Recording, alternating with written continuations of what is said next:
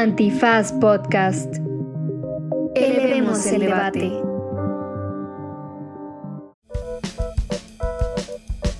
Hola, hola, ¿cómo están? Bienvenidos a una cita más de su Estética Unisex. Estética Unisex con Jimena Ábalos. Disponible en Spotify, Apple, Google o cualquier lugar donde escuches podcast. Es un placer para mí estar aquí hoy, regresando a las vacaciones de diciembre, que como saben, este es el mes del año en donde más sufrimos de la gordofobia de nuestra cultura, ¿no? En donde más se nos impone que tenemos que hacer dieta, que tenemos que hacer ejercicio, que nuestros propósitos de año nuevo tienen que estar relacionados con bajar de peso.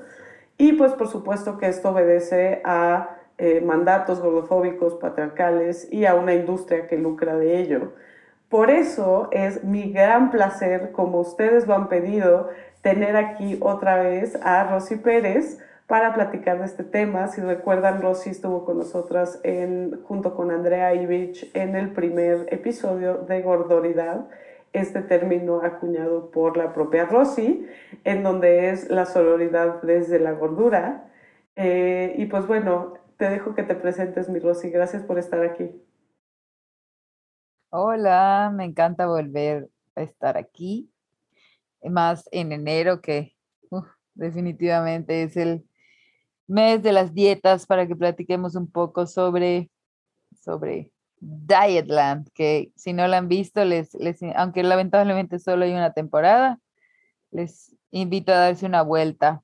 Está en, en Amazon Prime, por si quieren ver la, la, primera temporada, está, está fuerte y además creo que es una serie interesante porque cubre justo, justo eso, gordoridad, habla un poco de feminismo, un poco de, un poco mucho, de feminismo y de, y de gordofobia. Perfecto.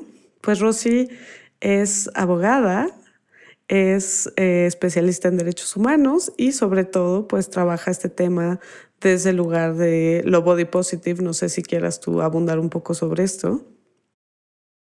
Sí, este, pues sí, realmente el tema es un poco hablar desde la, la inclusión. A mí me gusta hablar, el, el body positive, pues mucha gente lo, no, no, le encanta ya por la parte de la capitalización, pero a mí me gusta mucho desde la parte donde yo lo veo como la lucha social de la inclusión de, de todos los cuerpos, ¿no? De, desde la parte, o sea, todos los cuerpos, todos los derechos, y yo específicamente pues hablo de lo que me traspasa a mí, que son los cuerpos gordos. Pues entonces empezamos, pero antes les dejamos con una pequeña cápsula sobre esta serie que es Dietland. Dietland es una serie dramática de 2018 que hace una crítica a la industria de la belleza y de las dietas en particular como herramienta de opresión y control de las mujeres, y nos presenta una reflexión en torno a las respuestas a la violencia sexual en la era post-Me Too. La serie sigue a Plum Kettle, redactora para la editora de una de las revistas de moda más importantes de Nueva York, quien enfrenta gordofobia por parte de la sociedad y de sí misma empiezan a suceder cambios que inician a Plum en un complicado camino hacia la autoaceptación. Al mismo tiempo, se reporta en las noticias una serie de asesinatos violentos de hombres acusados de violencia sexual. Dentro de su camino hacia la liberación, Plum se encontrará con la invitación de ya no solamente hablar o escribir sobre las violencias que enfrentan las mujeres, sino de tomar acción. Pues, mi Rosy, bienvenida otra vez. Estoy tan feliz de que estés aquí y justo para hablar de esta serie Dietland, que yo no la conocía y me voló la cabeza, me voló la tapa de los sesos, porque hay tanto que comentar de esta serie, o sea, de verdad, o sea, salían temas y salían temas y yo escribí en mi cuaderno y escribí en mi cuaderno de tantas cosas que hay de esta serie Dietland, ¿no? Pero creo que podríamos empezar un poquito donde mm, pues donde estábamos en, la, en el episodio pasado, en donde platicamos tú y yo, que es el episodio de gordoridad, que es esta palabra que tú acuñaste, que me encanta y además que ha tenido muchísima atracción. Em, en donde vemos esta intersección entre el tema de gordofobia y el tema de género, ¿no? Creo que es muy claro en el personaje, ¿no? Que es este personaje, además esta mujer que es a todas luces fantástica, pero que ha vivido esta violencia sistemática por parte del patriarcado, tanto por vivir en un cuerpo gordo, pero también por ser mujer, ¿no? ¿Cómo, cómo tú analizas estos dos ejes o esta interseccionalidad que vemos ahí? Me, me parece muy interesante que algo que maneja esta serie es que en ningún momento los separa, ¿no? Me gusta que que no trata de, pedir esas disculpas, porque siento que siempre que, tocamos el tema, en algún momento siempre regresa a decir, o sea, sí, pero los hombres gordos también se la pasan mal, ¿no? Como que siento que algo, algo de lo que me gusta de esta serie es que esta serie dice, bueno, yo vengo a hablar de esto. Yo vengo a hablar de lo que es ser mujer y de lo que es ser una mujer gorda.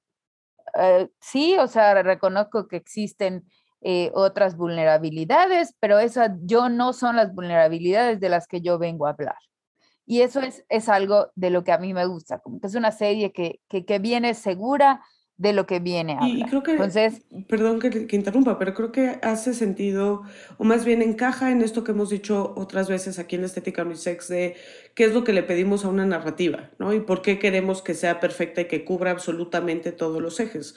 No necesariamente, ¿no? Trata bien un tema, ¿no? Trata bien la experiencia y la vivencia de esta mujer en este cuerpo y de las presiones que vive, ¿no? Y en ese sentido me, me me, toca, ¿no? A pesar de que yo no soy una persona gorda, tampoco soy una persona delgada, nunca he sido una persona delgada eh, y siempre he tenido esto pues que toca o atraviesa a todas las mujeres en alguna medida, sin por eso pretender que nos toca de la misma manera que una persona gorda o que una mujer gorda como lo es Plum, ¿no? Pero creo que vemos esto desde estas juntas, o sea, el primer episodio es brutal en la violencia que recibe Plum, ¿no? La violencia que recibe en el grupo de Weight Watchers, la violencia que, que es Waste Watchers, ¿no? Para que no los vayan a demandar, le ponen Waste Watchers, eh, la violencia que recibe en la calle eh, por parte de las personas que la rodean, en su trabajo, etcétera, ¿no? Y sabes que me gustó mucho que cómo lo plantea el capítulo como lo que es, o sea, como algo que, que vive, ¿no? al no hablar, al hablar tanto específicamente, lo cuenta como la historia, o sea, aquí no habla, no es una reivindicación ni la pone a ella como una víctima, sino que lo cuenta como una historia y realmente así es, ¿no? O sea, eh, eh, las mujeres gordas cuando vivimos esto, lo, lo vivimos así, como una historia de todos los días eh, donde lo hemos vivido por años y nunca lo hemos vivido como, como víctimas, ¿no? Sino lo hemos vivido como lo que es y como lo que hay y como lo que toca.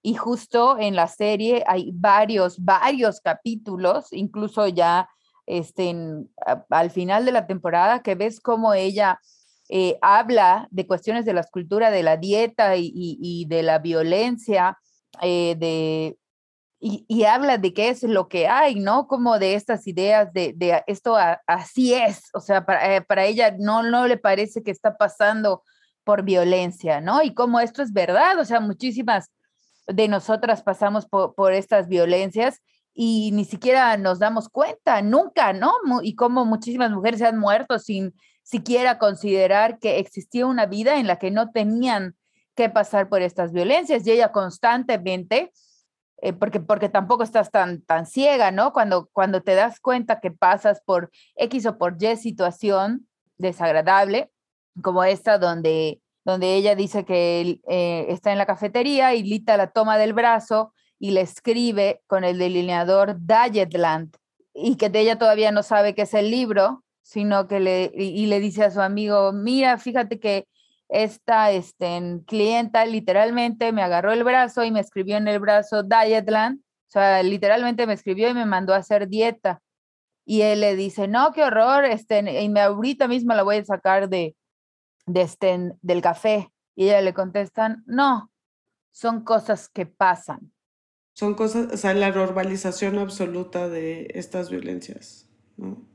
Eh, eh, y, esto la serie lo, logra, lo logra mostrar increíblemente, ¿no? Como, como ella vive, especialmente el primer capítulo es muy claro, ¿no? Como cuando ella va al grupo y como cuando las cosas que todo el mundo le dice y ves como ella misma no, no las, no las sintetiza como violencia, como que algo dentro de ella le dice que no es exactamente el trato que se merece, pero no, no las ve como violencia, ¿no? Que igual es un poco, pues como un síndrome de Estocolmo en el sentido de que imagínate que tú leyeras eso como violencia, ¿no? ¿Aguantarías vivir en un mundo en el que te dieras cuenta que estás siendo violentado sostenidamente? Y eso es una cuestión, es interesante porque ahí es una cuestión que nos atraviesa no solo como gordas, sino como mujeres. O sea, ¿qué, qué tanto eh, aguantaríamos sobrevivir en un mundo en el que nos quedara tan claro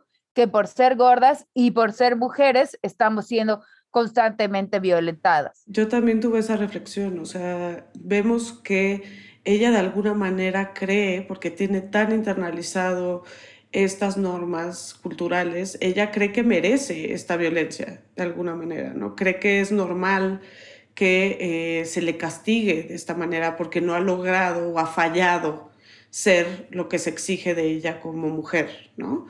Y entonces ella tolera todas estas cosas, ¿no? Y creo que es, mucho lo que pasa también con la violencia de género, ¿no? Eh, absorbemos el mensaje de que merecemos de alguna manera estas violencias, ¿no? Eh, aquí me trastornó una parte y quiero compartirlo porque, y repito, desde un privilegio relativo, porque no estoy en un cuerpo gordo, aunque tampoco estoy en un cuerpo delgado, pero me, me afectó mucho, incluso me emocionó, o sea, me hizo llorar esta escena en donde vemos el flashback a la plom chiquita cuando come por primera vez un chocolate, ¿no? Eh, le pregunta el personaje de Verena, ¿no? que ya hablaremos de él, que cuál es la primera vez, que si recuerda la primera vez que probó el chocolate, ¿no? o algo así rico, delicioso, un pastel, algo así. ¿no? Y recuerda del placer que le dio, ¿no? olerlo, sentirlo, degustarlo, ¿no? Y cómo en su vida se ha vuelto una tortura comer, ¿no? Y yo me acuerdo perfectamente, le hace una reflexión como de en qué momento supiste que, que comieras, que es algo tan básico, que es una necesidad humana tan primordial y que además hay placer en comer, ¿no? ¿En qué momento supiste que eso era algo que había que prohibir, que había que castigar, que había que condenar, ¿no? Y yo me acuerdo perfecto cuando tenía nueve años, yo creo, que estaba con una amiguita en el cuarto de su hermano grande, ¿no? Que además era súper guapo y tal. Yo tenía 14 o 15 años, no sé. Y estábamos jugando en su cuarto eh, y llegó, ah, porque tenía una cama de agua, ¿no? Entonces nos gustaba jugar con las muñecas a que saltaban sobre la cama de agua. Y llegó y se puso furioso de que estuviéramos jugando ahí. Y entonces nos corrió de su cuarto, no, imagínense un adolescente, esto fue en Estados Unidos, vivíamos en Estados Unidos, y me dijo, y, le dijo a la hermana, ¿no? ¿Qué hacen aquí? Ya te he dicho que no quiero que entres a mi cuarto, y tú, gordita, necesitas ir a Weight Watchers, a Weight Watchers, ¿no? Y me acuerdo que me quebró, porque pues yo no sabía que yo era gordita, ¿no? Que ni siquiera era realmente gordita, pero yo no sabía que era como me percibía alguien, ¿no? Y cómo eso cambió totalmente mi forma de percibirme, la forma de comportarme, o sea, cómo se perdió en ese momento una inocencia de una forma tan fundamental, ¿no? Em, y a partir de ese momento la relación con la comida fue otra, ¿no? No sé si tú tienes una experiencia así. Ay, yo realmente, es interesante y, lo pienso porque yo realmente desde que tengo uso de razón, tengo esa, o sea, desde que tengo ese sentido de autopercepción, tengo ese sentido de autopercepción de, de, de ser gorda, ¿no? O sea, de leer mi cuerpo como un cuerpo problema. O sea, de hecho, en mi casa hay esta, este como como chistorete de que desde que nací así me acababa los biberones demasiado rápido y que entonces le, que le preguntaban al pediatra qué hacer y, y que pues le decían, no, no, no, aunque se lo acabe muy rápido, dele el siguiente biberón y que el siguiente biberón sea de agua, ¿no? Entonces que yo escupía el biberón porque ya era yo muy brillante. Entonces yo realmente, este, desde, o sea, yo sí ubico desde que tengo uso de razón leer pues mi cuerpo como un problema, que es realmente lo que pasa, ¿no? Al hablar de, de, de que leemos el cuerpo como, como gordo, lo, lo, que en realidad estamos tratando de decir es que leemos el cuerpo como un problema. ¿Por qué no te dijo, ah, estás gorda? Ve, ve, ve cómo la, la, el mandato fue, estás gorda, ve a Weight Watchers. Entonces, hablar del momento, igual Plum dice, ¿en qué momento dejarse? Estoy pensando en el momento en el que, en el que, o sea, antes de darme cuenta que estaba gorda. Y el problema, que, entonces, ¿qué es? Tenemos que pensar cuál es el símbolo que está detrás, porque per se ser gordo no es nada, ¿no?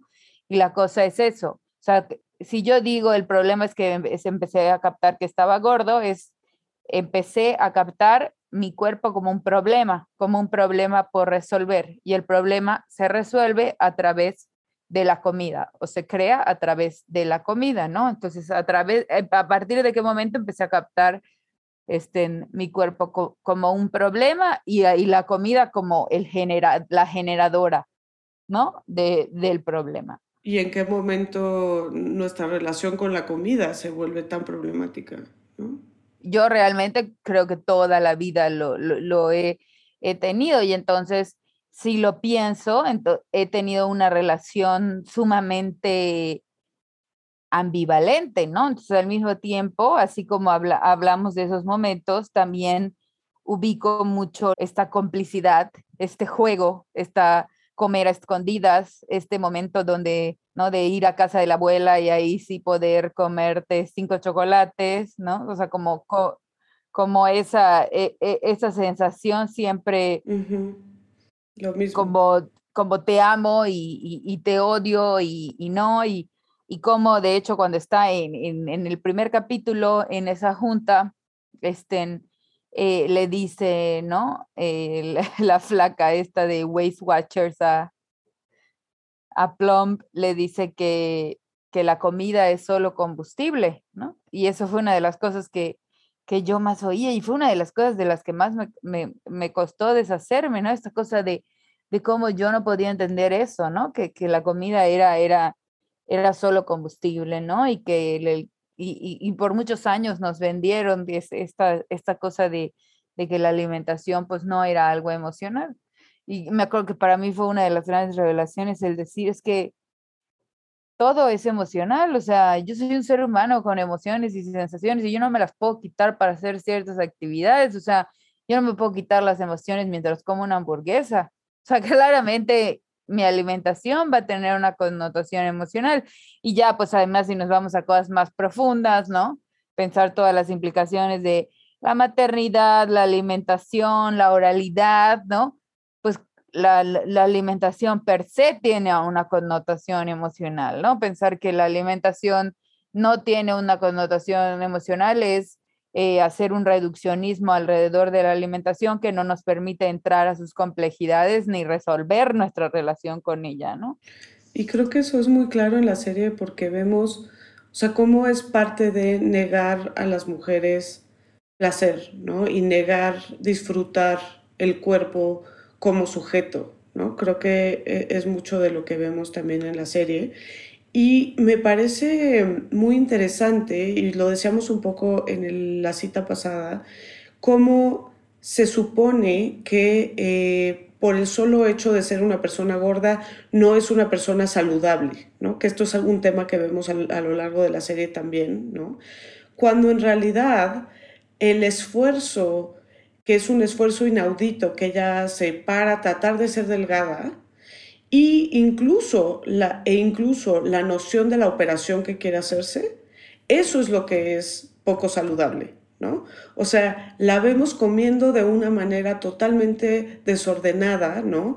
Eh, obsesiva, contando calorías, eh, absteniéndose de todo. Hay algo que me marcó muchísimo porque lo he hecho, lo he hecho. Es más, casi lloro cuando lo veo en donde está decorando un pastel que no se puede comer, evidentemente, y se chupa el dedo, ¿no? Y se da cuenta que se chupó el dedo y se va a escupir, ¿no? Lo poquito de azúcar que puede haber entrado a su organismo. Yo he hecho esto, he hecho esto que le estoy dando de comer a mis hijos y de pronto me distraigo y tomo una probada de algo dulce y, me voy a lavar la boca, ¿no?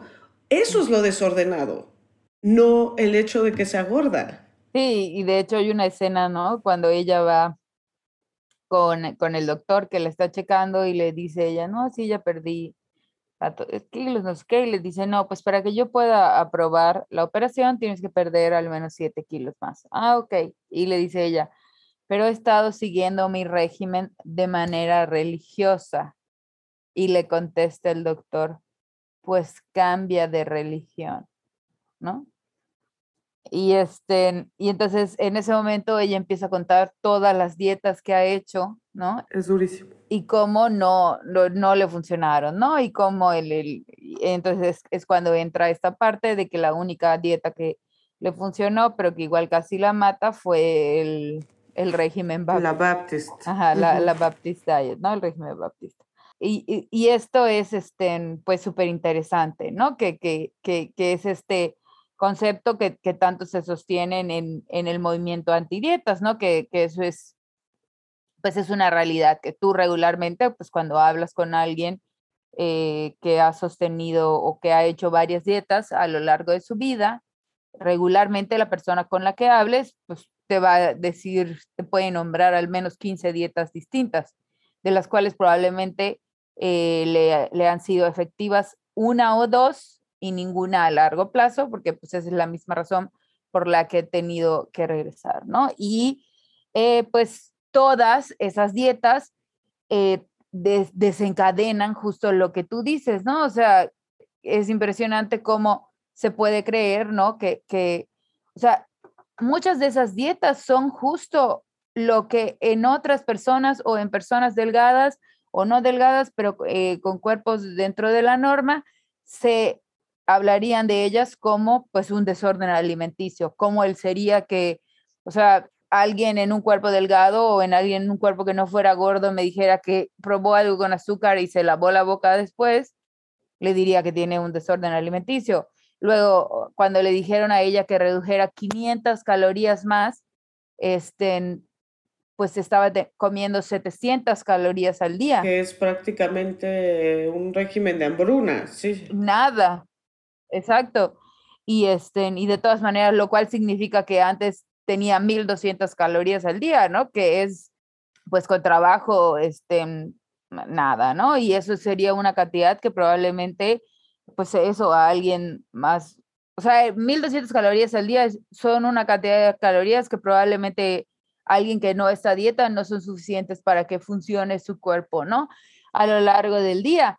Y entonces este, tenemos todas estas cosas donde hablamos de salud, pero en realidad estamos hablando de estética, ¿no?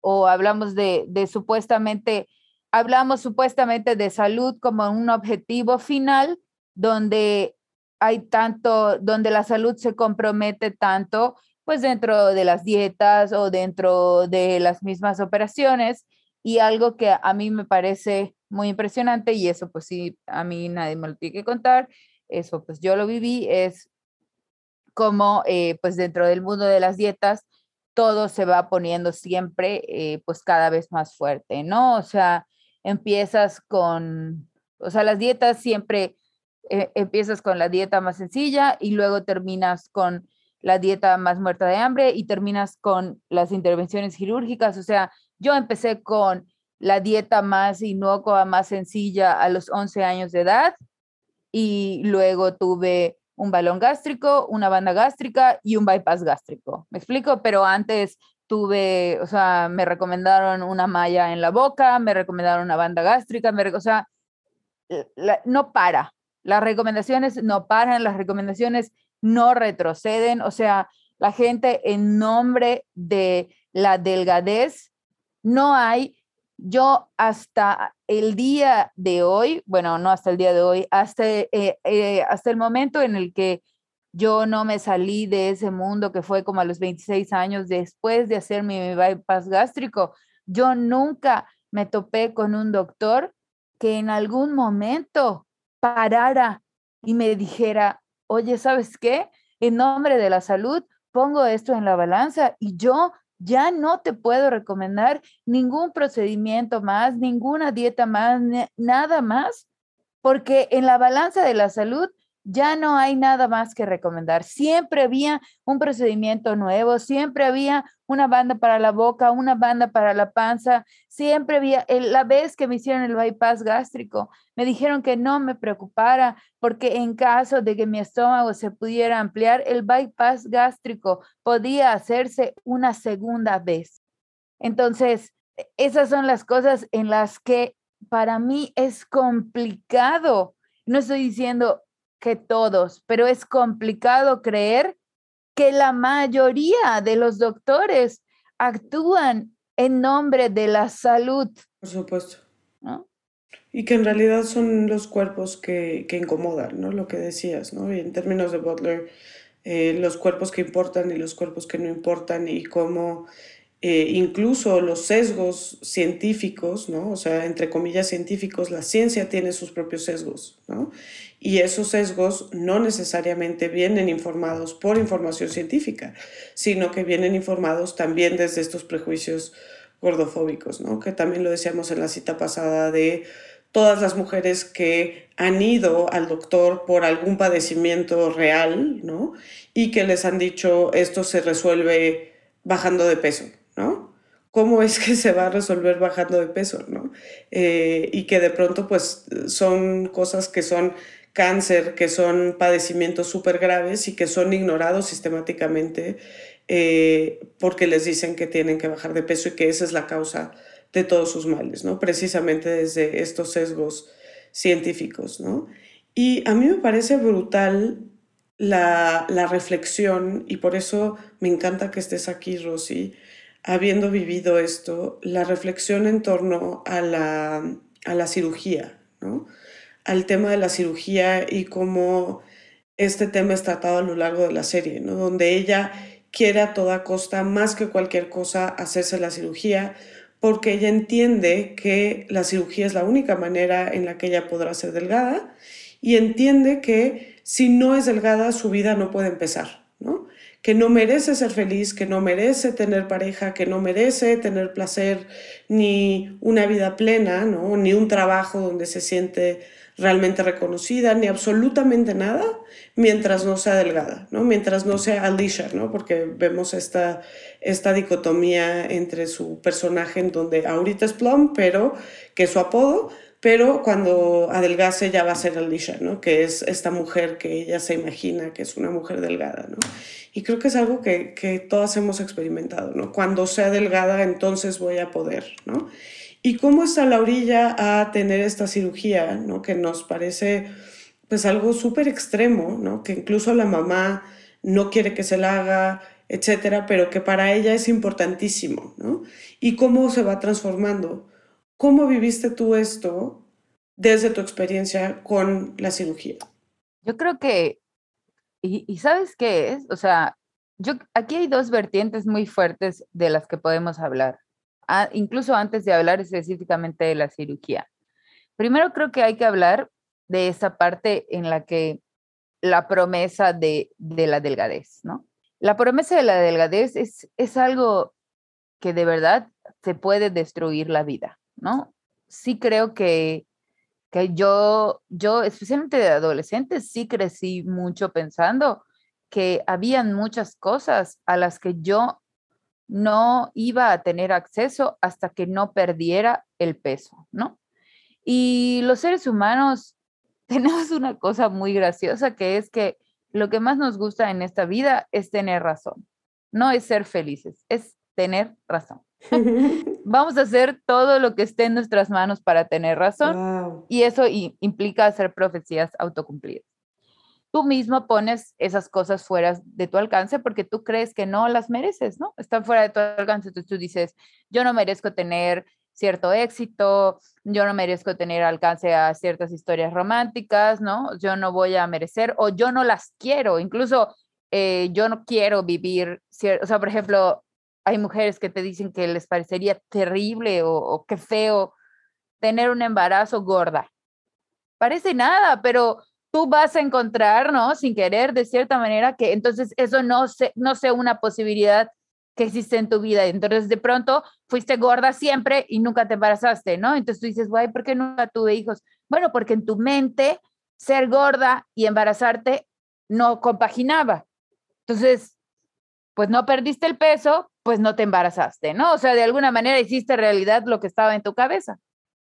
No permitiste a nadie entrar, este, porque tú no considerabas que una persona, que tu cuerpo gordo mereciera amor de pareja o no te sentías lo suficientemente segura eh, para llevar una relación sexual, entonces no se da que, por ejemplo, es algo que vemos con, con Plum, que le dice que ella solo se había besado una vez, que creyó que iba a tener relaciones sexuales con este amigo. Cuando le dice este amigo, le dice que está este, borracho, no sé qué, y ya no le vuelve a hablar. Y, le, y cuando le pregunta, dice que ella no ha tenido relaciones sexuales y ella contesta, pero no te preocupes porque yo no tengo este, mucho apetito sexual. Porque, y, y eso pasa, y eso me ha pasado a mí, porque quieres creer que, que, que pues hay, hay, una parte que, que no lo tienes porque no lo quieres, ¿no? Y ya no sabes qué vino antes, qué vino después. Y, y, es un poco por eso, ¿no? Esta promesa de la delgadez, porque, y, y, y, y Verena se lo contesta, le dice, ah, porque va a llegar, ¿no? O sea, son cosas que, que, van a llegar y a las que vas a tener acceso cuando seas delgada. Claro. Aquí puedo contar algo, eh, cómo me cambiaste la vida, Rosy. Sí. bueno, les voy a contar algo que es muy personal y que me estoy desviando un poco de la serie, no quiero hablar tanto de mí, ya hablé mucho de mí. Pero este año tuve una crisis porque pues hace mucho tiempo que no estaba con una pareja nueva, ¿no? Y eh, me sentía que necesariamente por haber engordado en la pandemia, ¿no? Eh, esta pareja, que era un hombre espectacular, me iba a rechazar, ¿no? Y entonces decidí, estaba yo me, me, invitó a salir, este hombre espectacular, y yo hablé con Rosy y le dije, creo que no voy a ir, yo creo que le voy a cancelar porque estoy segura que cuando me vea eh, ya no se va a sentir atraído porque la última vez que me vio fue hace seis o siete kilos, ¿no? Y recuerdo que me dijiste, a ver, Jimena, si un hombre te rechaza porque subiste de peso durante la pandemia es un pendejo. y me dijiste, ¿cómo te vas a privar de una experiencia que puede ser linda, placentera, de, con alguien que claramente está entrado y quiere estar contigo por esta inseguridad? Y entonces yo estaba a punto de cancelar la cita cuando Rosy me dio una cachetada amorosa y pues cambió todo, cambió todo porque fui a la cita y resultó que no solo le, era atractiva, sino que le era hiper, ultra, mega atractiva, doblemente atractiva. Y entonces como que me entró un clic de, Dios mío, ¿por qué te estás obsesionando con esto, no? ¿Y por qué estuviste a punto de negarte experiencias de, de vida, de negarte placer por estas, esta información que te ha dado el patriarcado de lo que significa, y ya hablaremos de esto, ¿no? Porque viene mucho este concepto de bangability, ¿no? De qué cuerpos son dignos de eh, tener placer sexual, pero que el otro lado de la moneda es que también sufren violencia sexual, ¿no? Pero esto, porque pues justo resuena con lo que estabas diciendo, ¿no? Cómo eh, nos privamos, y lo vemos en el personaje de Plum, de experiencias porque creemos que nuestros cuerpos no pertenecen o no merecen esas experiencias. ¿no?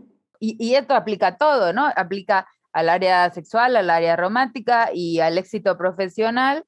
Y, y es súper doloroso porque además lo más doloroso es cómo el patriarcado es este, tan fuerte y tan interesante que se implanta tan bien que empieza afuera, pero termina adentro. Entonces ya ni siquiera tiene que venir desde afuera, sino que ya lo haces tú solita, ¿no? Entonces, por una parte eso, ¿no? lo horrible de la promesa del cuerpo delgado y todo lo que vendrá con él que de ahí, esa es la simbología de la aspiración del cuerpo delgado, porque cuando alguien me dice que quiere ser delgado, le digo, piensa, no me digas que quieres ser delgado, piensa qué quieres, porque no quieres ser delgado en abstracto y ya.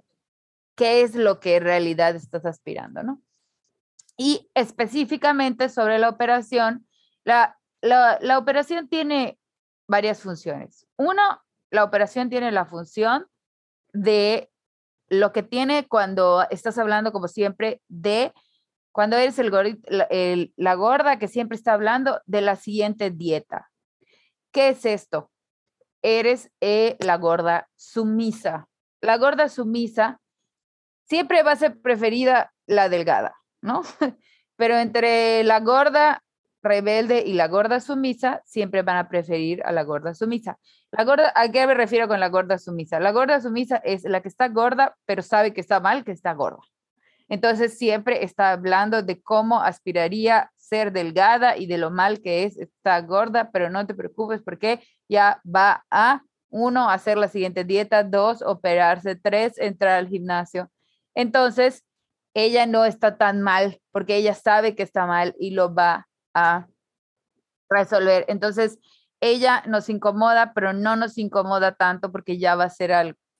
Entonces, la operación tiene un poco esa función porque además la operación toma tiempo y sabes que se va a hacer análisis, está dispuesta a renunciar a ciertas cosas de la salud, va a ser algo radical, wow, ¿no? Entonces, la operación tiene un poco esta función de mira qué tan lejos está dispuesto ir esta persona a comprometerse para ser delgado. O sea, y, jugamos un poco con el término de ir un poco pues por su salud, lo cual pues, pues más o menos, ¿no? Porque mientras más investigamos, pues vemos que no. Yo este, sí creo que yo sí tomé un poco la decisión de manera, bueno, las, las dos decisiones, ¿verdad? Porque me hice la banda y luego el bypass. Un poco desinformada porque la decisión, yo creo que se tiene que tomar un poco así. Si la tomas como que mucho más informada, yo creo que no la tomas. Este, y yo, que eso es un problema, eso es un problema en sí mismo, o sea, la desinformación que hay alrededor de este tipo de cirugías, ¿no? ¿Qué es lo que yo siempre digo, no? Como que mucha gente me dice, no, es que seguro tú, tu cruzada es porque no será, y yo no, por supuesto que no, yo, yo mi cruzada es porque cada quien haga lo que quiera, solo que, que quien lo haga, lo haga con los ojos abiertos, ¿no? Que sepa que, va a tomar multivitamínicos de por vida, que su digestión nunca va a ser la misma, que, que así como yo tengo muy buena suerte y mis efectos secundarios son bajos, hay gente que tiene efectos secundarios mucho más fuertes, ¿no? Que les pueden dar hernias, que, o sea, hay gente a, a la que, de hecho, por ejemplo, si quieren seguir en Instagram a Mariana Hollander, Mariana Hollander escribe sobre la cirugía bariátrica y ella tiene pues muchos tipos de testimonios, habla del suyo y de muchos tipos de testimonios de gente que le ha ido bien, regular y muy mal. Y yo creo que eso es importante porque además te puede ir de todas las formas. Y pues otra de las cosas que no te cuentan es que pues te dicen cuánto cuesta la operación, pero no te dicen cuánto te puede costar todo lo que viene después, ¿no? El resto de la vida y pues además las gomitas, por ejemplo, yo, o sea, a mí me dijeron, ni, están muy seguros todavía muy bien de todo lo que pasa, pero por ejemplo, a mí las gomitas me dijeron que solo podían ser este, las gomitas, las vitaminas que solo podían ser en gomitas, entonces solo se pueden conseguir en Estados Unidos y cosas así. Este, y entonces, por ejemplo, son cosas así, y luego yo cambié un poco mi perspectiva y pues yo ya hay cosas que ya sé que el resto de la vida van a tener que ser así. O sea, yo, por ejemplo, vivo toda la vida como con problemas intestinales y pues es mi operación y ya me acostumbré, o sea, como... Y yo me hago esa operación a los 26 y justo es después de la operación, justo después de esa operación, es cuando yo encuentro el, el, el body positive y no me arrepiento porque no, como que no me, yo soy mucho de, pues, o sea, me parece como muy injusto juzgar las decisiones del pasado con herramientas del presente. Este, pero, pero sí, definitivamente, mm, digamos que no creo que en, unos, en muchos años vayan a seguir siendo legales. Eso está impresionante, ¿no? Y cómo se venden en son de la salud y que en realidad representan todos estos problemas de salud, ¿no? Me parece súper impresionante. Y que hay un punto en el que parte del régimen del nuevo Baptist Plan, ¿no? Con, con Plum, es justo todas estas cosas que hacemos sobre todo las mujeres, aunque no exclusivamente las mujeres, para ser bangable, ¿no? que es una, una de las nociones que nos presentan en la serie, ¿no? y que no es casualidad que parte de lo que se critica en la serie es la industria de belleza. ¿no? Por algo esto sucede en una revista de moda, en donde se venden productos de belleza, en donde vemos que pues, eh, es una industria que vive de esto, ¿no? que vive de eh, lucrar con las inseguridades de las personas y que muchas de las cosas que se venden no tienen, no sirven realmente, ¿no? sino que realmente están ahí para ser la última cosa que tratas para ser más delgada, para ser más joven, para hacer todo esto que exige el patriarcado. Y lo que me parece interesante porque la llevan, si recuerdas, primero a depilación, ¿no? ¿Por qué? Porque el patriarcado exige que seas núbil, ¿no? Que seas de alguna forma eh, juvenil, que recuerdes a un adolescente, ¿no? Porque eso es lo que el patriarcado diseña. Y por otra parte, la llevan a inyectarse botox, fillers, etcétera, lo mismo, ¿no? Para mantener eh, esta ilusión de juventud y pues obviamente eh, la exigencia de delgadez, ¿no? Que una mujer para ser bangable tiene que ser joven, tiene que ser delgada, tiene que cumplir con ciertos estándares de belleza. Eh, ¿Por qué? Porque el patriarcado lo que pide de las mujeres es eso, ¿no? Que sean cogibles o follables o jodibles o no sé cómo, cómo traducirlo, ¿no? Y pues el otro lado que nos presentan de esto, que es una cosa radical y que me recuerda muchísimo, estuve pensando mucho ayer en Andrea Dworkin, ¿no? Y en el feminismo de Andrea Dworkin, me lo trajo muchísimo a la mente Dietland, pero como el hecho de, de alguna manera, rehusarse a conformarse con estos estándares del patriarcado, también es un acto de rebeldía, ¿no? Y me encanta esto cuando entiende Plum en esta, que ya hablaremos de esto porque también es complejo, pero en estos videos de porno que ella ve como la última fase de este plan en donde pues se busca que ella se dé cuenta del mandato patriarcal que ella tiene internalizada y el mandato gordofóbico que ella tiene internalizado, le muestran los videos que tienen más hits en un sitio de internet de porno y ve que son videos muy violentos. Y la reflexión de una de sus compañeras es decirle, y ellas son quienes sí se conforman con el patriarcado, ¿no? Ellas son las preciosas, ellas son las dignas. Y aún así, no dejan de ser objetos sexuales, no dejan de ser vulnerables al objeto al, a, la violencia sexual. ¿no? Y entonces ella entiende que su cuerpo de alguna manera le permite salirse de ese mandato y de decir, no voy a ser tu objeto sexual. ¿No? que es exactamente lo que hizo Andrea Dworkin, ¿no? decir, yo ya no voy a ser un objeto de consumo para el patriarcado, me rehúso a hacerlo. No, no y, y, es este, lo que pasa es que esto es, es súper interesante porque, porque es, primero que nada es súper interesante porque es súper doloroso, ¿no? Esta cosa de, de ver cómo cuando e, ese momento, yo creo que además que es un momento en el que cualquier mujer que, que está en el feminismo se da cuenta de, de, cómo sí, como sociedad, yo no estoy hablando de los hombres como individuos, porque no los conozco a todos, ¿verdad? No tengo la capacidad. Este,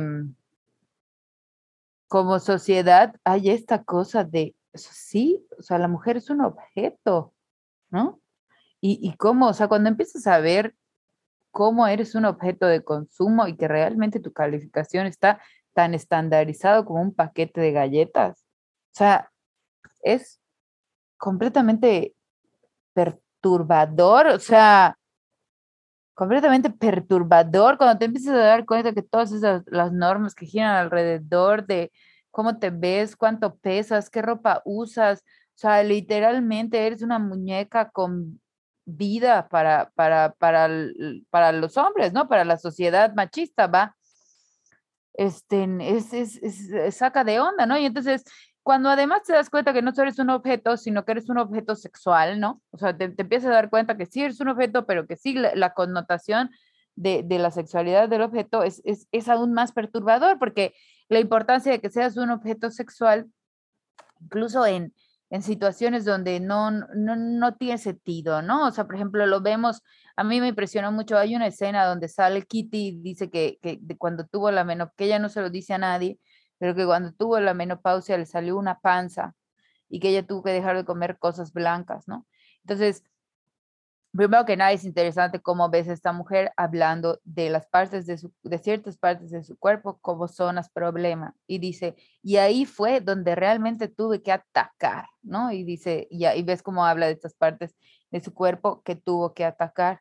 Y dije, y, y dice que en el momento en el que tú te pareces a tu abuela, sales del, del, del de la jugada, ¿no? Y entonces, pero ves que ella está hablando de la jugada de negocios. Ella en ese momento estaba hablando de la jugada de negocios, pero es como la mujer, incluso dentro de la perspectiva del éxito, igual tiene que verse cogible, ¿no? Y, y, y, sí es verdad, y era lo que yo le decía a alguien, o sea, yo como mujer gorda lo he sentido, incluso dentro del área profesional, ves cómo tus conocimientos son estén considerados menos por ser una mujer que no entra dentro de los estándares de belleza, ¿no? Muchas veces, obviamente, por los significados que tiene ser, pues ser gordo tiene el significado de ser flojo, ser dejado, entonces, por lo tanto, son correlaciones que se hacen, pero es impresionante cómo incluso dentro de los ámbitos donde se supone no tendría trascendencia alguna, la manera en la que yo me veo lo tiene, ¿no? Pero porque como mujer siempre eres un objeto de consumo sexual. O sea, en el fondo eres un objeto de consumo sexual. Yo me acuerdo que siempre le decía a una amiga, es impresionante cómo algo que ves con las mujeres es que le digo, eres como, como, como una, como una fruta, le digo, ¿no? Cuando estás muy chica. Bueno, digo, ya vemos que la pedofilia en México da gusto, pero este, no da gusto, pero es un decir, o sea, va que vuela que cuando estás muy chica no, no, no, sirves, ¿no? Porque eres como un, como un fruto que está demasiado verde. Y cuando estás muy grande no sirves porque eres un fruto que está demasiado maduro. Entonces tú sirves en ciertas etapas muy específicas que regularmente son entre tus, entre tus 15, 16 y tus 45, así 50, ¿no? Y el resto del tiempo ya no funcionas porque justo son tus años más fértiles, tus años más cogibles, donde, y entonces eh, es, eh, es impresionante ver cómo, pues sí, o sea, cuando ves que tu cuerpo es constantemente, ¿no? Esta eh, moneda de cambio y entonces te das cuenta que lo igual lo que estás pagando al ser gorda es rebeldía, ¿no? Estás pagando que eres una rebelde, que tú te estás revelando y no estás acatando las reglas de que al ser mujer, tu obligación es ser una mujer bella, delgada y cogible. Y entonces, al no acatar las normas que la sociedad te exija, constantemente vas a ser sujeta a estos castigos, que es a los que Plum dice, esto es lo que pasa.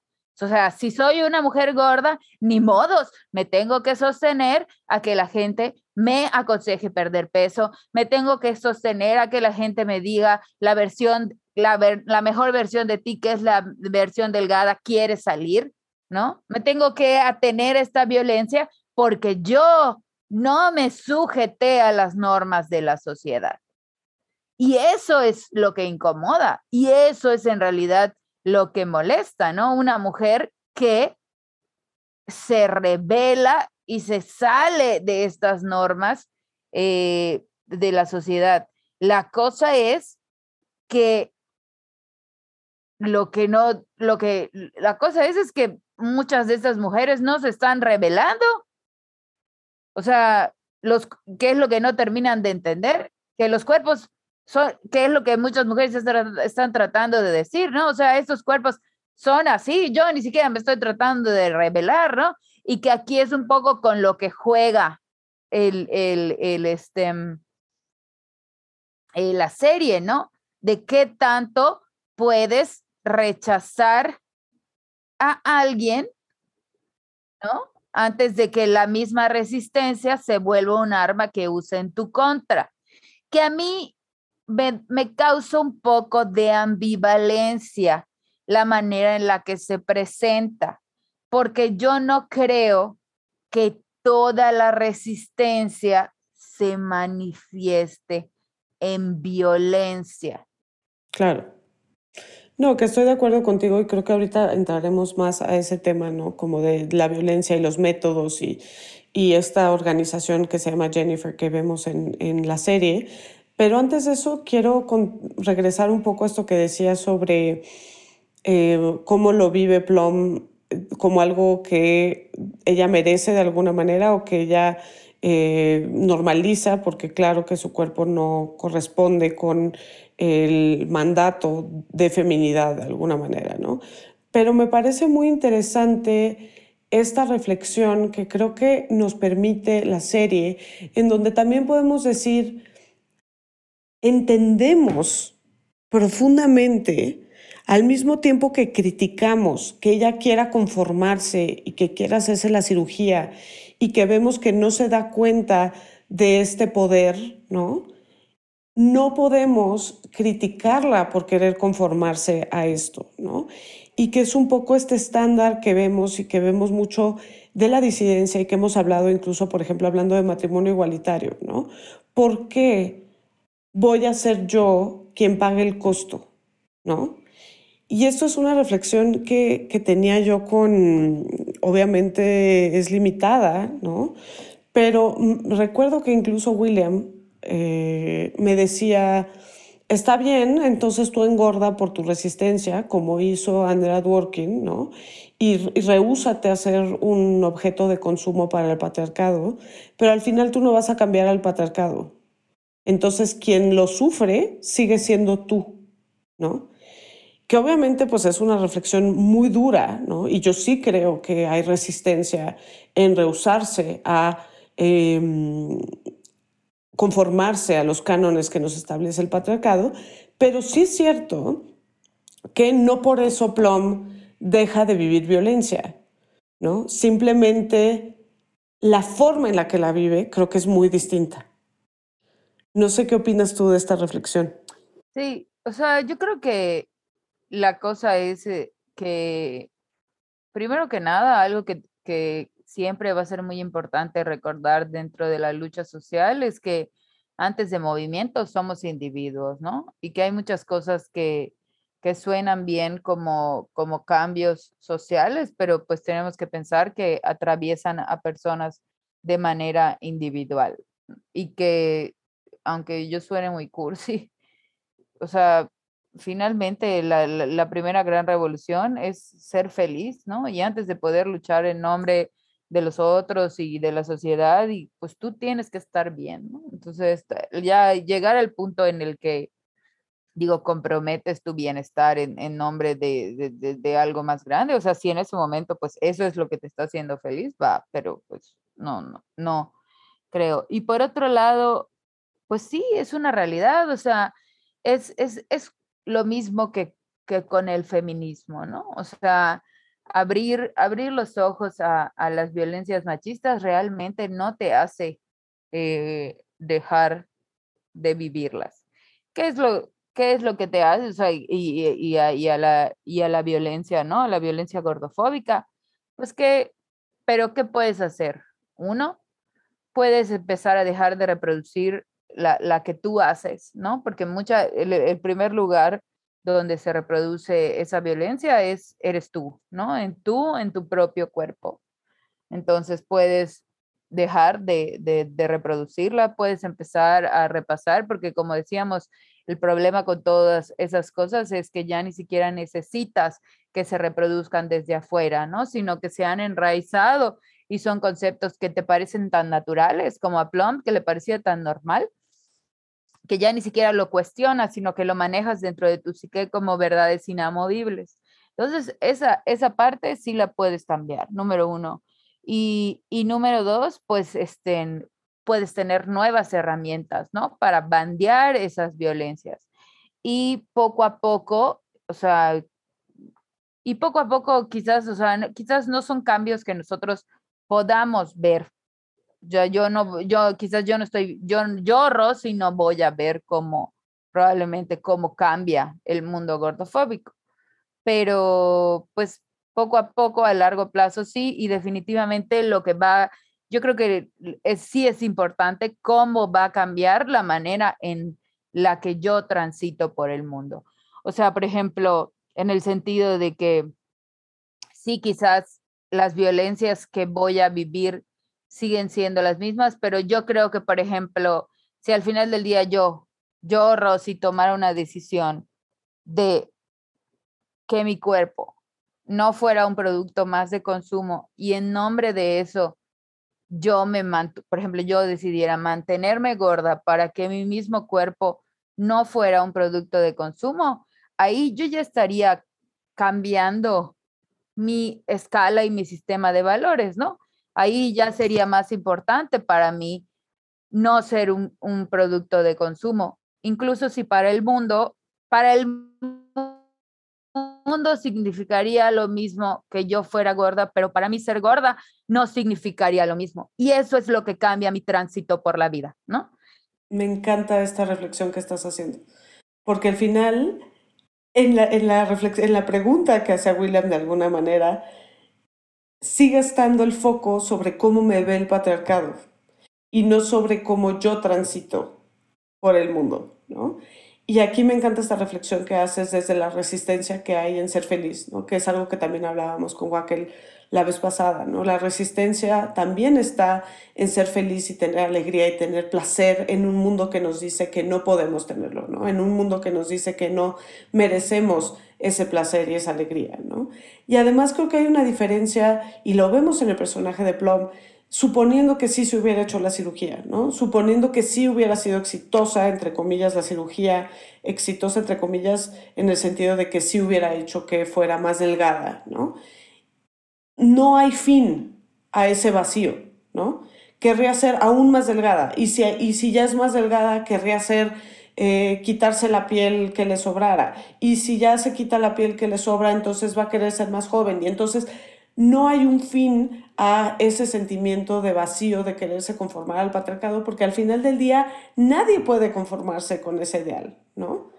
ni quien impone ese ideal puede conformarse con ese ideal, o por lo menos no para siempre. Sí, especialmente porque finalmente es un mecanismo de control, ¿no? El objetivo. Es, el objetivo que tienen los estándares de belleza, ¿no? Cuando, o sea, cuando algo está, no está ahí para que sea alcanzado, está ahí para que seamos controladas. Y de hecho lo dicen en la serie, ¿no? Le dice, ¿qué, son, ¿qué es lo que hacen eh, estas revistas? Que es, es más bien, está definiendo eh, cómo funcionan las empresas de belleza. Dice, no, ellos van a crear la necesidad y luego van a crear el producto que va a satisfacer la necesidad, pero nunca vas a lograr llenar esos vacíos porque cuando tú llenes esos vacíos, ellos van a haber creado nuevas necesidades. Claro, porque finalmente no son metas a largo plazo, sino son mecanismos de control. Entonces, para que yo mantenga el mecanismo de control, siempre, siempre voy, voy a necesitar esto, ¿no? Y, y lo vemos, por ejemplo, no te vayas lejos, a mí me fascinó, a mí, como, cómo me gustó que tocara eso la serie.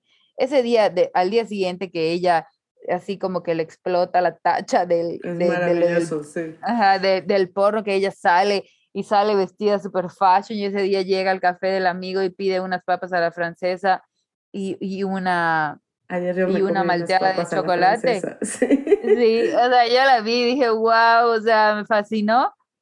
Y, y, fíjate cómo el mismo amigo cuando lo escucha, digo, igual están hablando de lo de Jennifer, que no es un tema fácil, pero de todas maneras verla, verla así como tan, tan liberada, como que lo descoloca.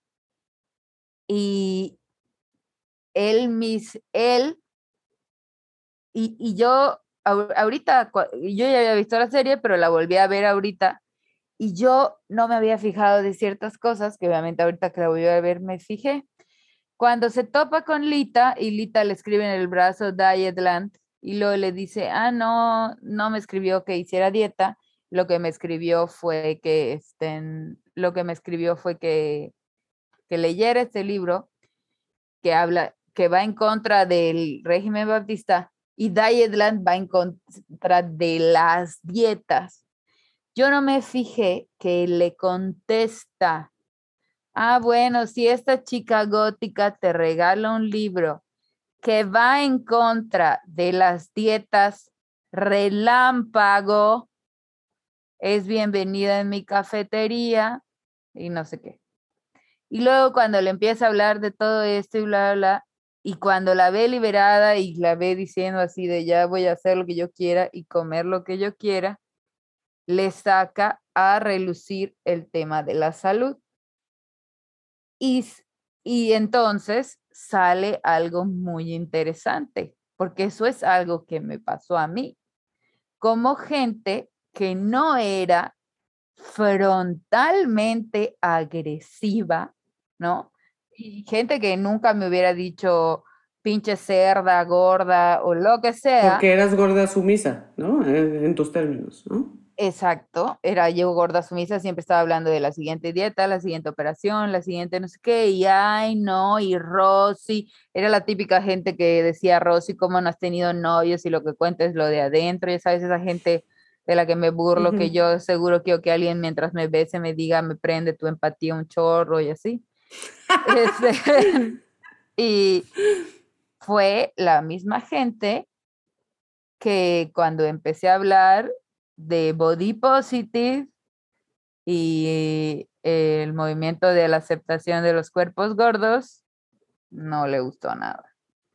Y no estuvo nada de acuerdo y me debatió y es la gente que no quiere oír que hable de eso y Sí, mm, sí, yo también lo he visto. Y, es gente, o sea, y ves cómo es gente que cuando te oye hablar de eso te voltea los ojos y, y, hay mucha gente así, ¿no? Que no te lo dice tan, tan de frente, ¿no? No está tan metido, o sea, no, no, no es tan frontal, ¿no? No es tan agresivo, pero que piensan exactamente lo mismo, solo que no, no es gente tan combativa y, ahí a mí eso me encantó, ¿no? Cómo es cierto, cómo, cómo hay tanta gente que, y, cómo y entonces ves cómo hay tanta gente que de verdad cree que por tener un cuerpo, y en este caso hablamos de un cuerpo gordo, pero en general podemos hablar de cualquier cuerpo que se salga en la norma, porque no tiene que ser un cuerpo gordo, ¿ah? puede ser que tu cuerpo sea nada más no delgado, pero cuando tienes un cuerpo que no se sale de la norma, de verdad creen que tienen la autoridad para hablarte de tu cuerpo como si hubieras perdido la autonomía sobre él y sobre las decisiones.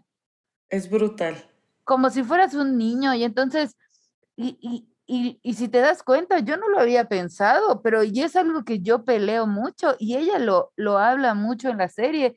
Me di cuenta ahorita porque lo vi en otro momento de mi vida y proyecté otras cosas de mi terapia hay una infantilización muy cañona a la gente en cuerpos no normados, en cuerpos, eh, aquí en cuerpos gordos es lo que yo he vivido, ¿no? Y ves cómo ella lo dice, ¿no? Cómo, cómo ella constantemente habla de cómo es como, como infantilizada de cierta manera y cómo, de hecho, es una de las cosas que le cuestiona a, a Verina, ¿no? Le dice, ¿y por qué tienes que saber esto? ¿Y por qué me preguntas esto? ¿Y por qué me dices esto? ¿No? O sea, como que sí le, sí le cuestiona mucho su, su complejo de, de Salvadora Blanca, ¿no? Que le dice, tú cuestionas y vienes, pero vete a ti rica, perfecta, blanca, delgada, guapa, ¿no? Que ahí me interesa mucho esto que acabas de decir sobre, pues, cómo se niega la autonomía, que es algo que se nos hace ya de por sí por ser mujeres, ¿no? En decisiones sobre nuestro cuerpo, el tema de derechos reproductivos es súper claro, ¿no? También el tema de derechos sexuales, que aquí veremos que, con lo de Jennifer también se complejiza y con toda la crítica que se hace al porno, etc. Pero me parece muy interesante esto, ¿no? Que incluso muchas veces no te atreves a comer en público, ¿no? Por ejemplo, por miedo a que te digan, oye, pero sabes que eso te hace daño, ¿no? Como si fueras literalmente una niña, ¿no? Es, es, increíble.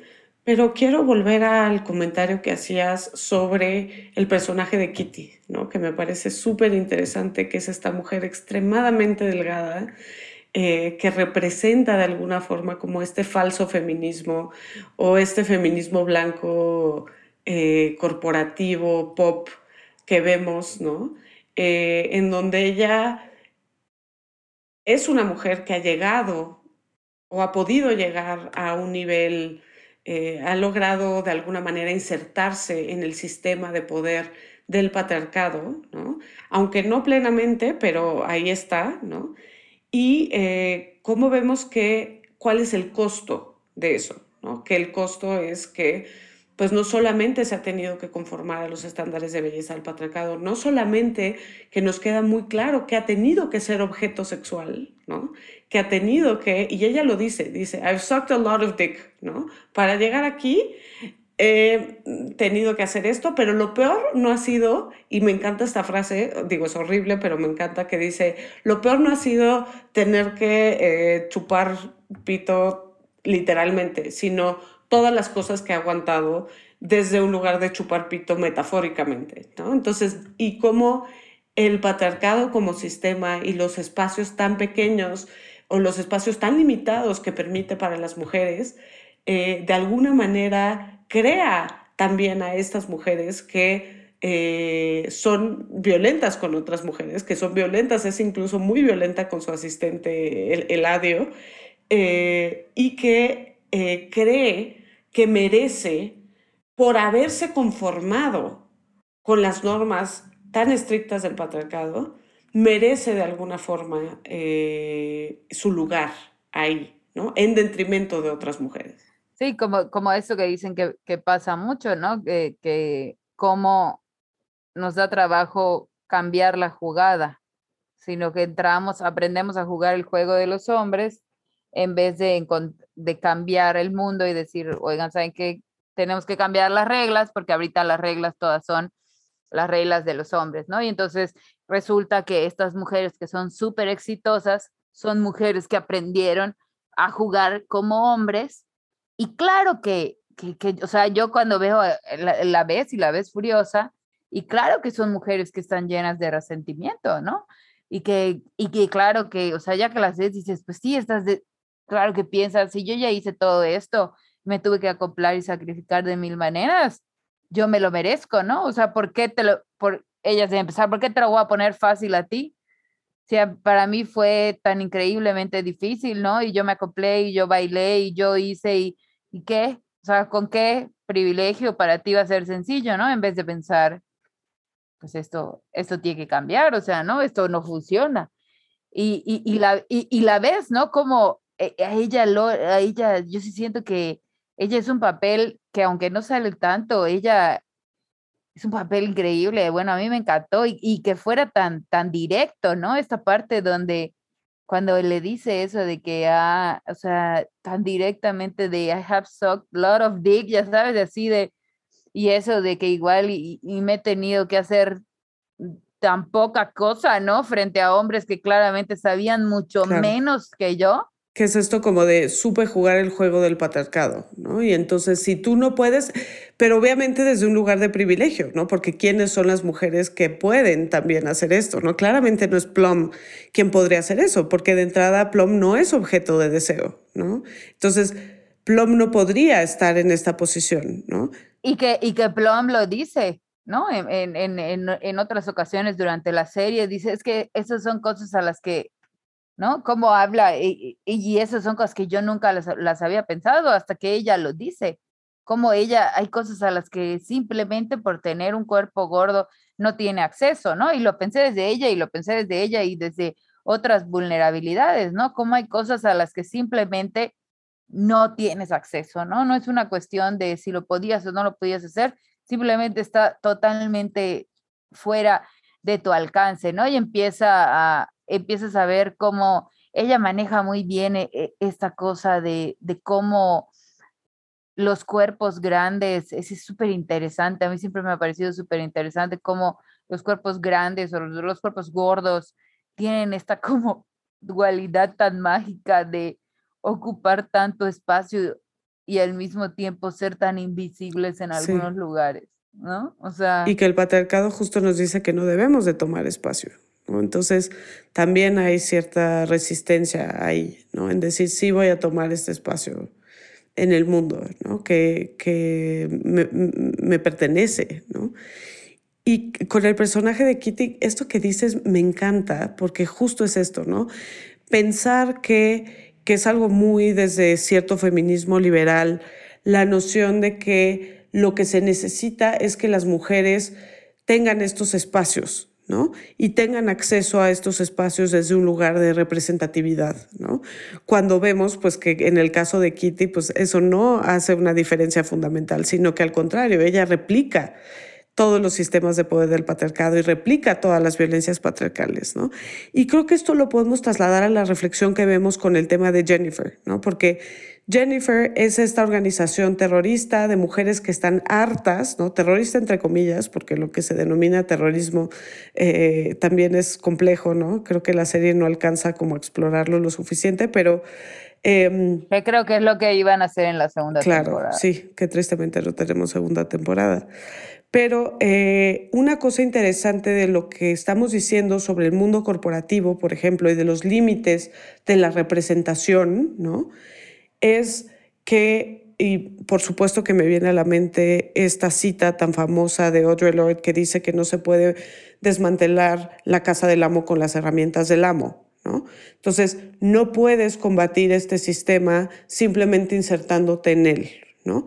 Entonces, creo que aquí hay una complejidad muy interesante con lo que busca hacer Jennifer, ¿no? que Jennifer son estas mujeres que buscan de alguna manera hacer justicia o cobrar venganza, depende de cómo queramos verlo, a estos hombres que son agresores sexuales eh, comprobados, pero que el sistema de justicia, que es patriarcal, ha dejado totalmente impunes. ¿no? Entonces, ante la frustración de esto, viene eh, el tomar el tema en las manos ¿no? y en decir, vamos a hacer justicia desde este lado vigilante o eh, por nuestras propias manos. ¿no? Y me parece muy interesante, desde luego que detona muchas reflexiones, pero una de las reflexiones que detona y a la que ibas hace ratito tiene que ver con el uso de la violencia, ¿no? Porque vemos que muchas veces en el programa se repite que están de acuerdo con los postulados de Jennifer, ¿no? Están de acuerdo que las mujeres hemos tolerado una violencia, opresión histórica, etcétera, y que tiene que cambiar esto pero que no necesariamente están de acuerdo con los métodos, ¿no? que es ya tomar la cosa en sus manos y asesinar a estos hombres violentos. ¿no?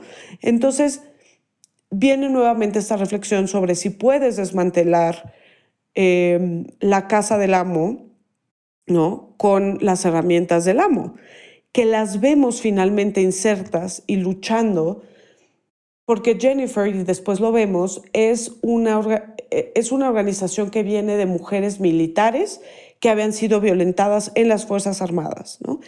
Y que de alguna manera, por más que se lo cuestionan, ¿no? Porque se cuestionan la manera en la que toman decisiones y si es colectiva o si puede ser eh, solamente unas pocas que se hagan como líderes, ¿no?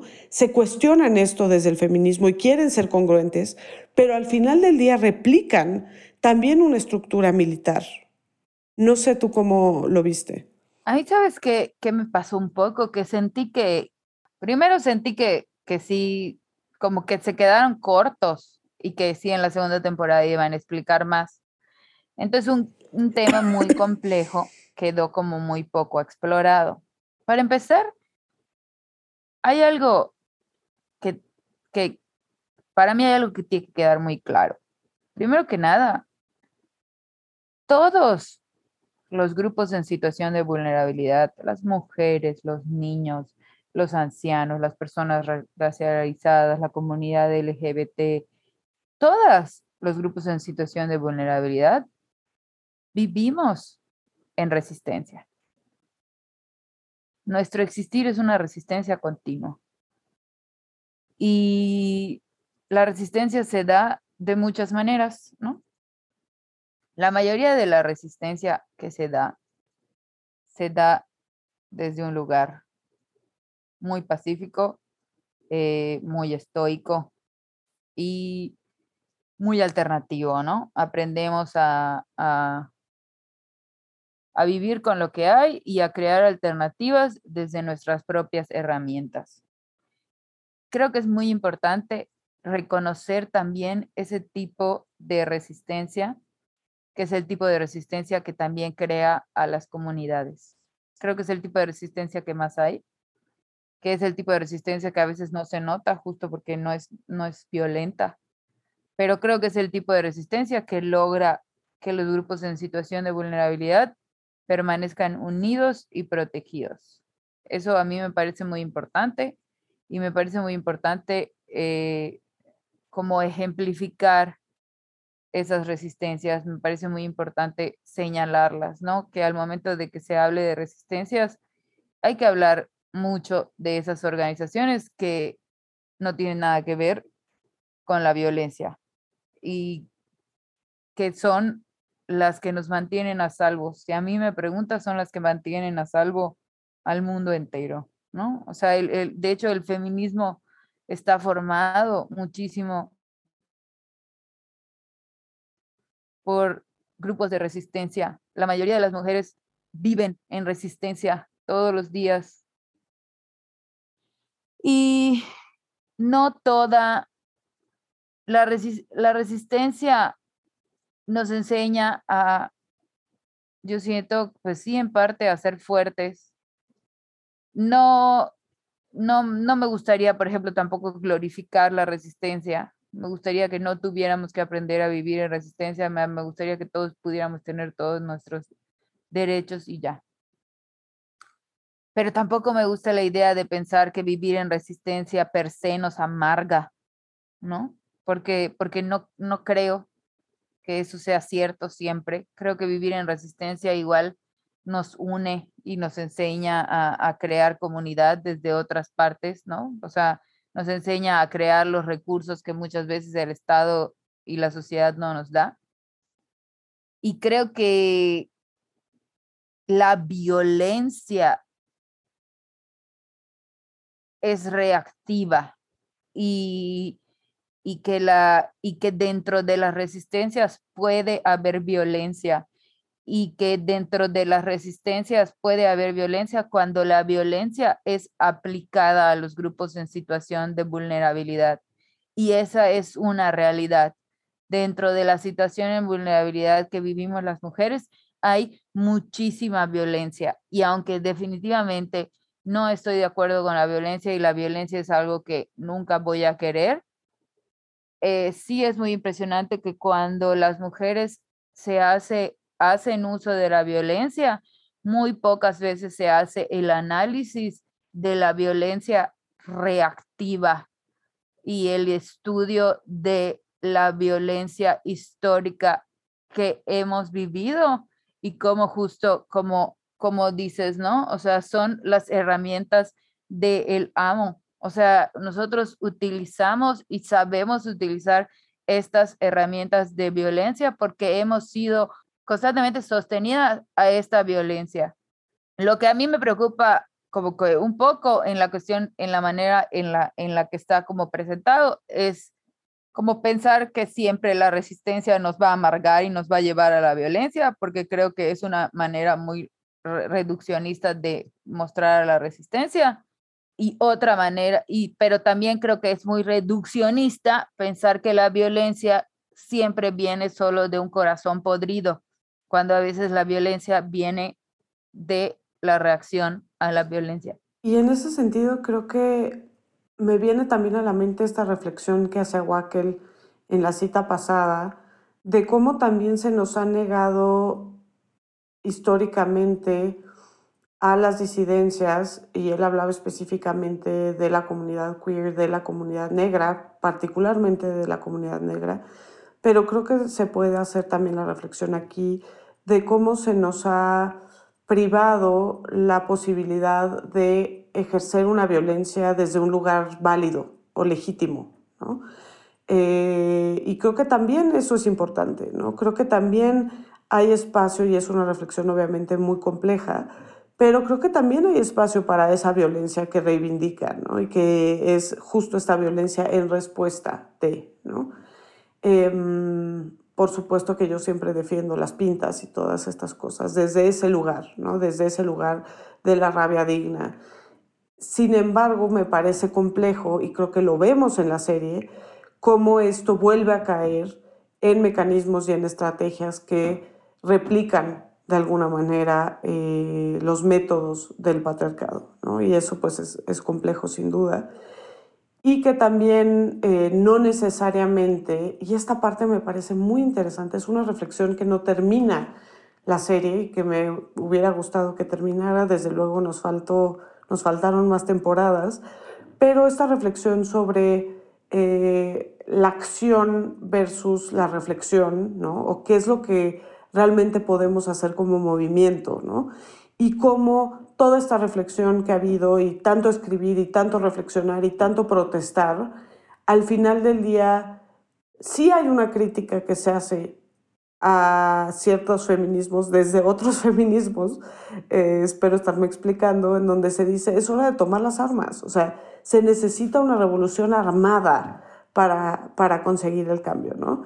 Eh, claramente esta noción de que esto va, a pasar de manera progresiva, que va a pasar con mujeres en lugares de liderazgo, que va a pasar a través del derecho, del Estado, etcétera, no funciona, porque esas son las herramientas del amo. ¿no? Entonces creo que la reflexión va hacia los dos lados. ¿no?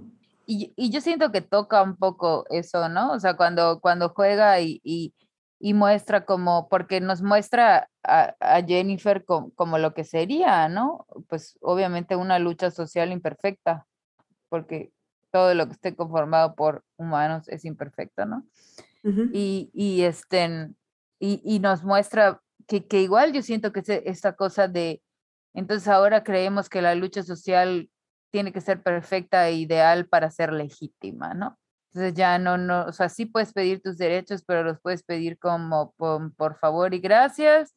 Y si no, está, va a pasar por una superfiscalización. Y si lo hiciste mal, ah, no, ya no. Ah, sí, está bueno. O sea. Claro. Claro, justo esto, ¿no? Justo esta es la reflexión a la que invita la serie. Y vuelvo, o sea, me trae tanto a Andrade Working y al trabajo de Andrade Working, porque Andrade Working tiene este texto que es, digo, tiene muchos textos, pero uno de, los ejes principales de su trabajo fue precisamente en contra de la pornografía.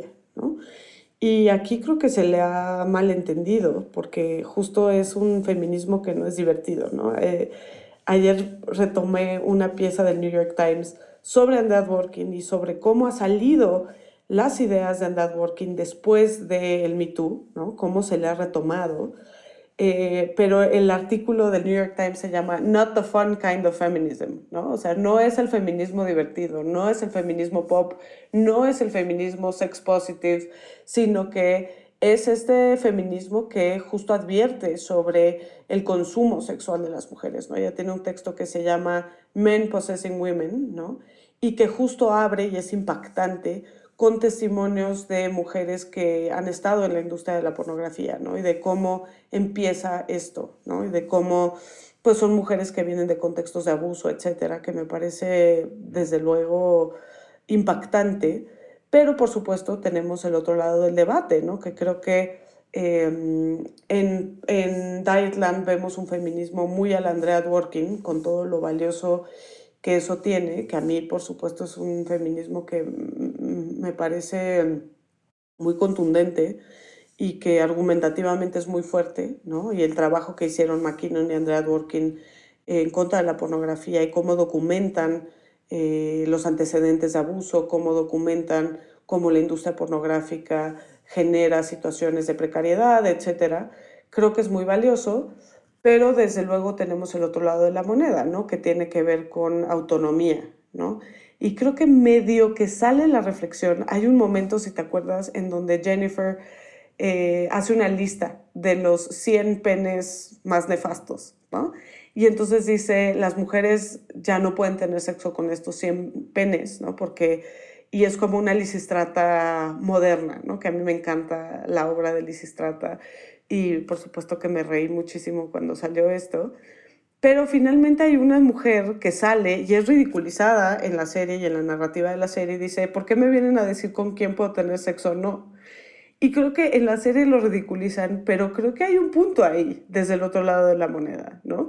Eh, en este lugar de autonomía, ¿no? Porque lo que tiene de problemático este discurso es que nos lleva a lugares abolicionistas, en donde pues obviamente se niega la posibilidad de la mujer de escoger, ¿no? Eh, estos escenarios de escoger su propia sexualidad, que si lo reducimos al absurdo, también es una suerte de infantilización, ¿no? Y entonces volvemos a caer en el mismo discurso, ¿no? Lo que pasa es que yo creo que una de las cosas que nos pasa, y, y, yo a veces me pregunto cómo se, y, lo digo honestamente, ¿eh? me pregunto cómo se puede salir de ahí, que finalmente, o sea, sí somos capaces, ¿no? Pero a veces veo que, que nos pasa que cuando nos damos cuenta, nos atontamos un poco y ya estamos reproduciendo estas cosas, ¿no? Y, y sí creo que un poco es, e, es, eso, ¿no? O sea, porque por ejemplo, sí se me hace, sí se me hace súper, súper patriarcal la idea de que tú le vas a decir a alguien con quién va a tener relaciones sexuales o no, ¿no? Porque justo el, e, el patriarcado es, es, muy así, muy de, esto es lo que se va a hacer porque yo soy la voz de la razón y se hace lo que yo digo cuando yo lo digo como yo lo digo, ¿no? Y que justo las mujeres hemos luchado más que por poder hacer lo que yo quiera, porque no estoy luchando por, por, por tener 16 años, ¿no? Estoy, lo que estoy luchando es por poder pensar, poder transitar, poder decidir, poder pensar, ¿no? Poder tener un espacio para conocerme, y, vemos cómo sin querer en muchas ocasiones el, feminismo de pronto se, ha vuelto otra vez un, conjunto de, reglas, ¿no? Si, si, no tenemos cuidado, lo volvemos otra vez este, un, un, conjunto de reglas. Y a mí eso me asusta. Entiendo perfectamente de dónde viene, porque es la estructura que más conocemos. Pero a veces me pregunto, pues para eso, pues ya teníamos al patriarcado, ¿no? Exacto, sí, que eso es un ejercicio que yo hago siempre en clase, ¿no? Eh, en donde eh, es una mujer que participa en la pornografía y que lo disfruta, teniendo una discusión con, con McKinnon o con Andrea Dworkin, ¿no? Y cómo al final pues llega una negación absoluta, o sea, si lo reduces al absurdo, llega una negación de la agencia y de la autonomía de esa mujer, ¿no? Que también es súper problemática.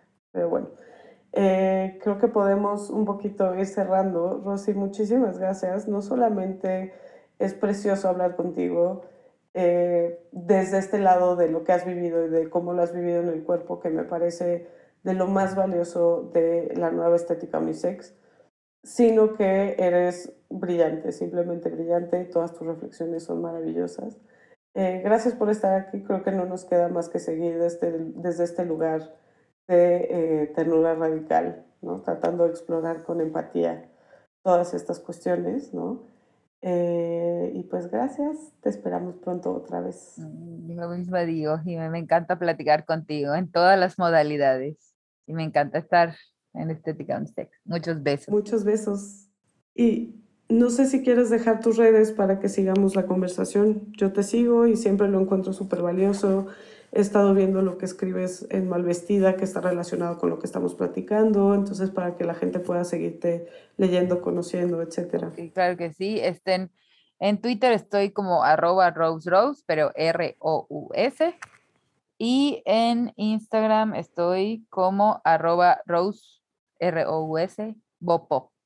Y ahí pueden ver todo lo que hago. que no es mucho, pero algo es. Muchísimo. Y pues ustedes ya saben que a mí me encuentran en el Twitter como arroba jimábalos con J y en el Instagram con arroba jimena-ábalos-c. Entonces ahí me pueden cotorrear, normalmente contesto y pues seguimos, seguimos construyendo, seguimos amando y seguimos resistiendo, sobre todo para este nuevo año en donde nos van a llover las dietas y los planes de ejercicio y todas estas cosas que nos quieren vender. Yo, por lo menos, no más. Y yo, menos. Perfecto. Por un, por un 2022 libre de dietas y lleno de placer. Estética Unisex con Jimena Ábalos. Disponible en Spotify, Apple, Google o cualquier lugar donde escuches podcast.